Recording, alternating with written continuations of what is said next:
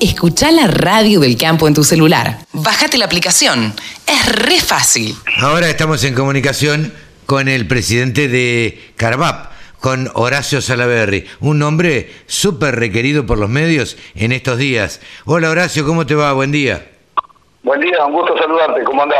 Bien, bien, gracias por atendernos. Y bueno, la primera pregunta que te tengo que hacer, que te la habrán hecho mil veces y debes estar cansado de responderla, es a ver, se reunió el Consejo Federal Agropecuario. A la salida del Consejo Federal Agropecuario, el ministro de Agricultura hizo declaraciones. ¿Las escuchaste estas declaraciones? ¿Qué, qué, opinión te merecen? Mira, la verdad que este, eh, este, creo que habría que hacer algunas aclaraciones más que opinar sobre lo que dice el ministro, que porque las opiniones corren por, por cuenta de quien las dice, ¿no? Creo que hay cuestiones que no son este, que son inexactas de alguna manera. Si querés las repasamos un poquito. Las del Estani, por ejemplo. Lo del, lo del Estani, por ejemplo. Pero que claramente, claramente, únicamente que el ministro no se haya tomado esto como válido porque alguien se lo comentó, pero realmente Lestani era, no era un dirigente, era un asesor que todos conocíamos, por supuesto, de claro, desde el punto de vista económico y que representaba a la entidad en algunas mesas de trabajo. Esto era Lestani, pero pertenencia sobre Carván no ha tenido Lestani ni pertenencia a una rural que sea asociada a Carván, ¿no? Puede pertenecer a alguna rural, pero no pertenece a la rural, no pertenece a Carván. Entonces, bueno, primero hay que aclarar ese tema. Así que que Carvap este, nada tiene que ver con esta con esta situación y va a ser una, una mala información o, un mal entendimiento por parte del ministro.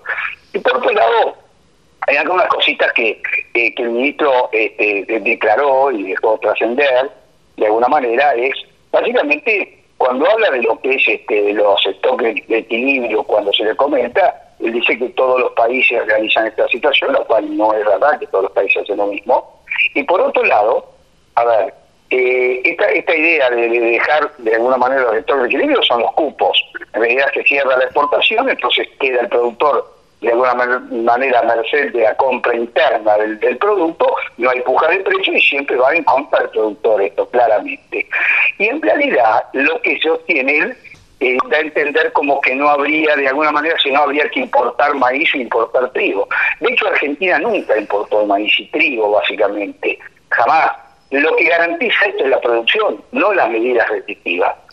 Si uno tiene producción, como tuvimos este año 22 millones, ¿no es cierto? Por un año muy bueno desde el punto de vista de todo lo que ha sido la cuestión climática, ¿no es cierto? Y una y un excelente sistema de siembra, con una utilización muy importante de, digamos, de fertilizantes, que ha logrado, digamos, un buen pack este, de, de, aplicación que generó un resultado interesante por el trigo, ¿no? Entonces, si yo tengo una, una muy buena o una buena este, cosecha, no hay producción, de hecho no tengo ni voy a tener jamás faltante como, mira, mira, la única manera que casi se produce un faltante fue en la época en que Moreno cerró las exportaciones del trigo. Medidas parecidas a esta, ¿no es cierto? Cierra la exportación, bajamos a 7 millones, 8 millones de toneladas, que es lo que necesita eh, eh, la, la, panificación, los palináceos en Argentina. Entonces, la medida restrictiva, para ser claro, no garantiza nada. Lo único que garantiza la producción interna del producto es la producción.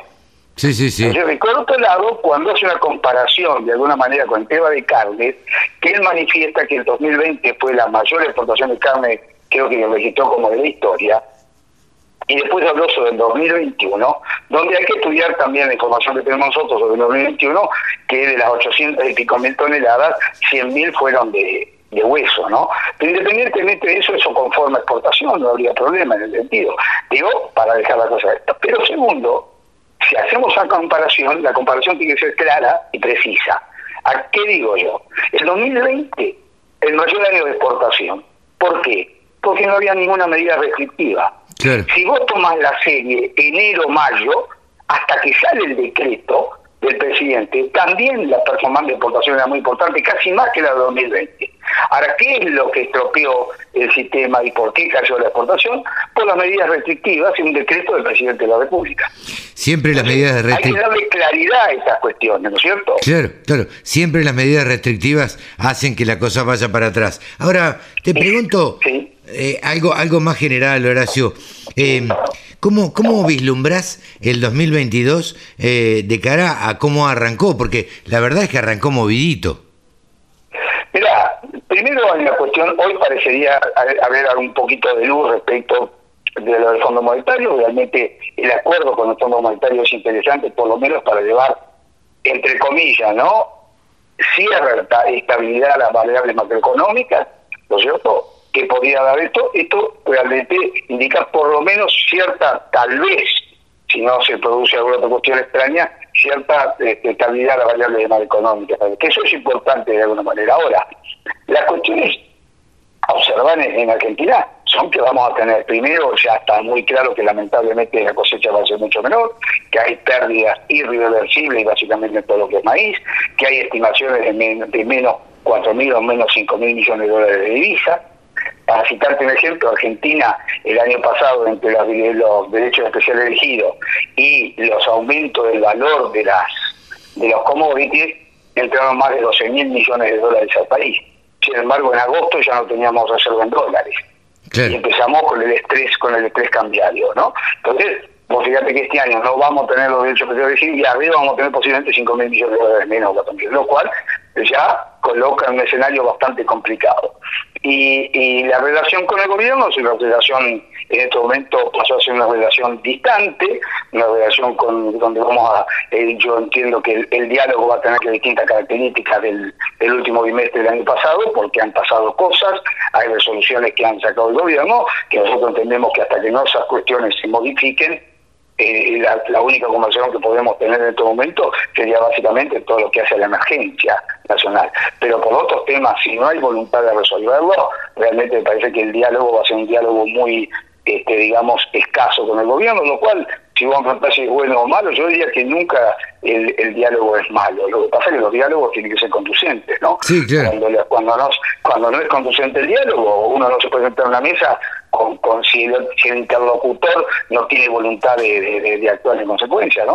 No, no, sin duda, sin duda. Eh, a mí me, me extrañó porque, eh, a ver, yo no sé si tiene, eh, por lo menos tiene un conocimiento este, bastante estrecho con el ministro Domínguez. Yo recuerdo, estaba haciendo memoria, estuve en, no sé si fue en el cóctel de cuatro cadenas o qué, donde fue el ministro de Economía y te puso como ejemplo y te nombró en algún momento. Digo, a mí me extraña de un ministro de Agricultura que es, un tipo de campo, o, por lo menos del interior, que conoce, que debiera conocer por lo menos este, lo que es la producción agropecuaria, te, conoce, conoce a los dirigentes, quiero decir, conoce a la dirigencia. Eh, ¿Por qué no, no, no hace las cosas eh, distintos? ¿Por un convencimiento propio? ¿Porque lo obligan? ¿Por política? Eh, ¿Qué, qué es lo que vos pensás? Mira, es, difícil analizar la coalición gobernante, ¿no? La coalición gobernante tiene unas tensiones internas muy fuertes. De hecho, este tema que recién hablábamos del Fondo Monetario ha generado y seguramente va a seguir generando tensiones entonces la alianza gobernante. Y uno, por ejemplo, ha vivido las declaraciones de Domínguez, pero también ha vivido las declaraciones de Feletti. De hecho, la resolución que de alguna manera encamina la exportación de la vaca a China, de la vaca de que hay que acotar que la vaca C no se permite todavía, digo, por eso hablamos de restricciones, aunque el ministro diga que no las hay. Hay restricciones nucleares, restricciones de corte, hay, hay declaraciones juradas, que la, que estoy mencionando, declaraciones juradas de, de, venta al exterior, lo cual esto se hace a través de la discrecionalidad de un funcionario que dice y va a decir quién, quién eh, exporte y quién no. Ahora, ¿a qué voy? Que dentro de esta declaración jurada de exportación, si uno verifica los lugares por donde pasa esta declaración, y va a la Secretaría de Comercio Interior.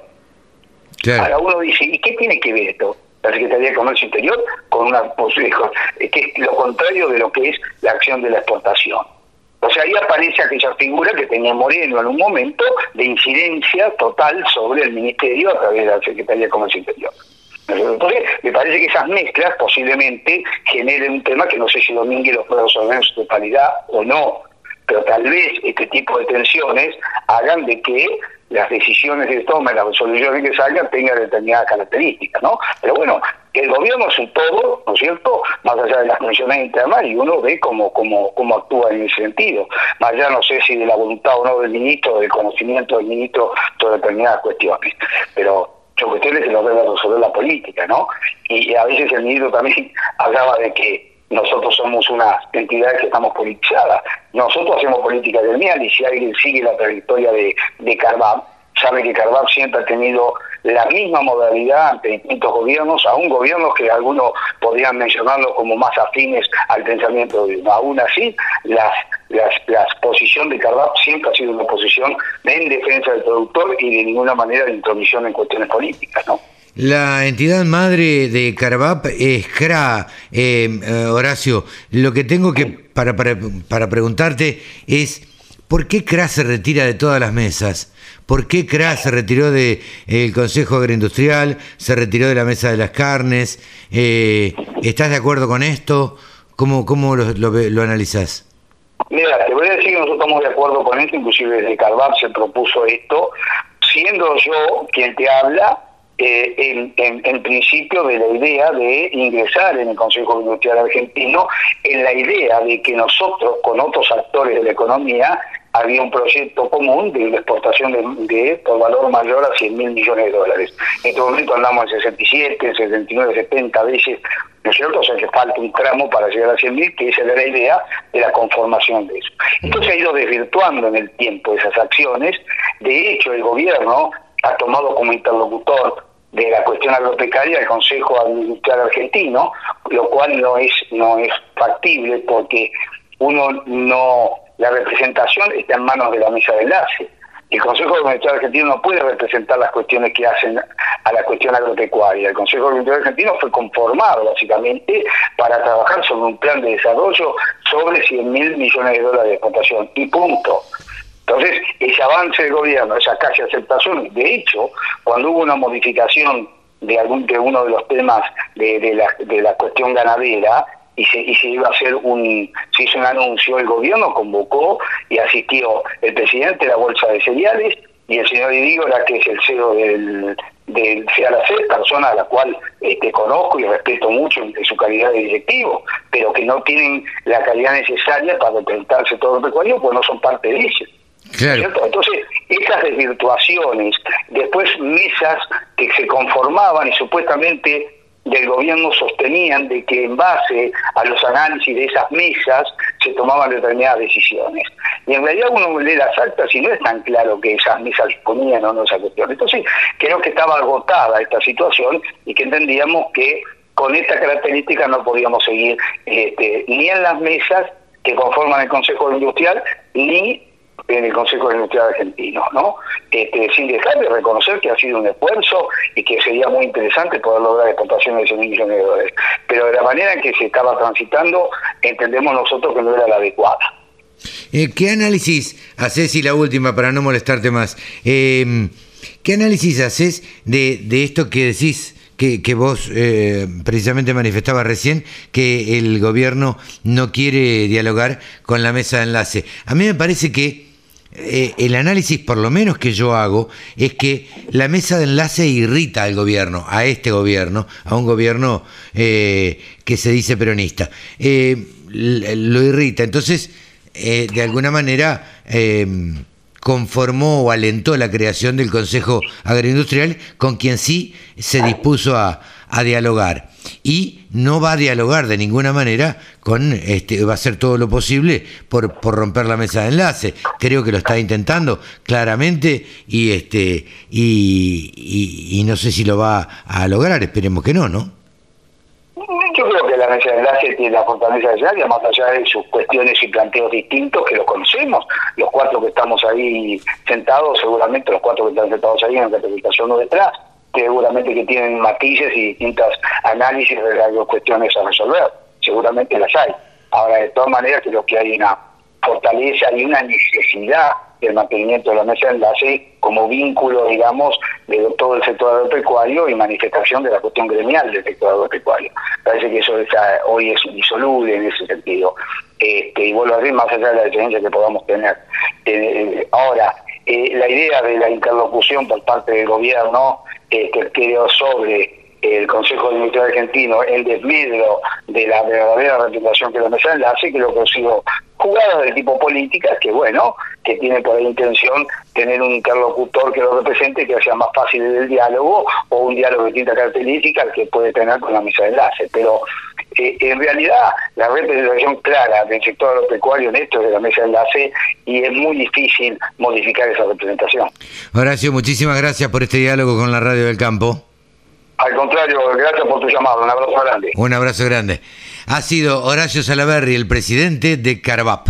Solo pensamos en agro. Desde la música hasta la información. Bajate la aplicación para escucharnos en tu celu.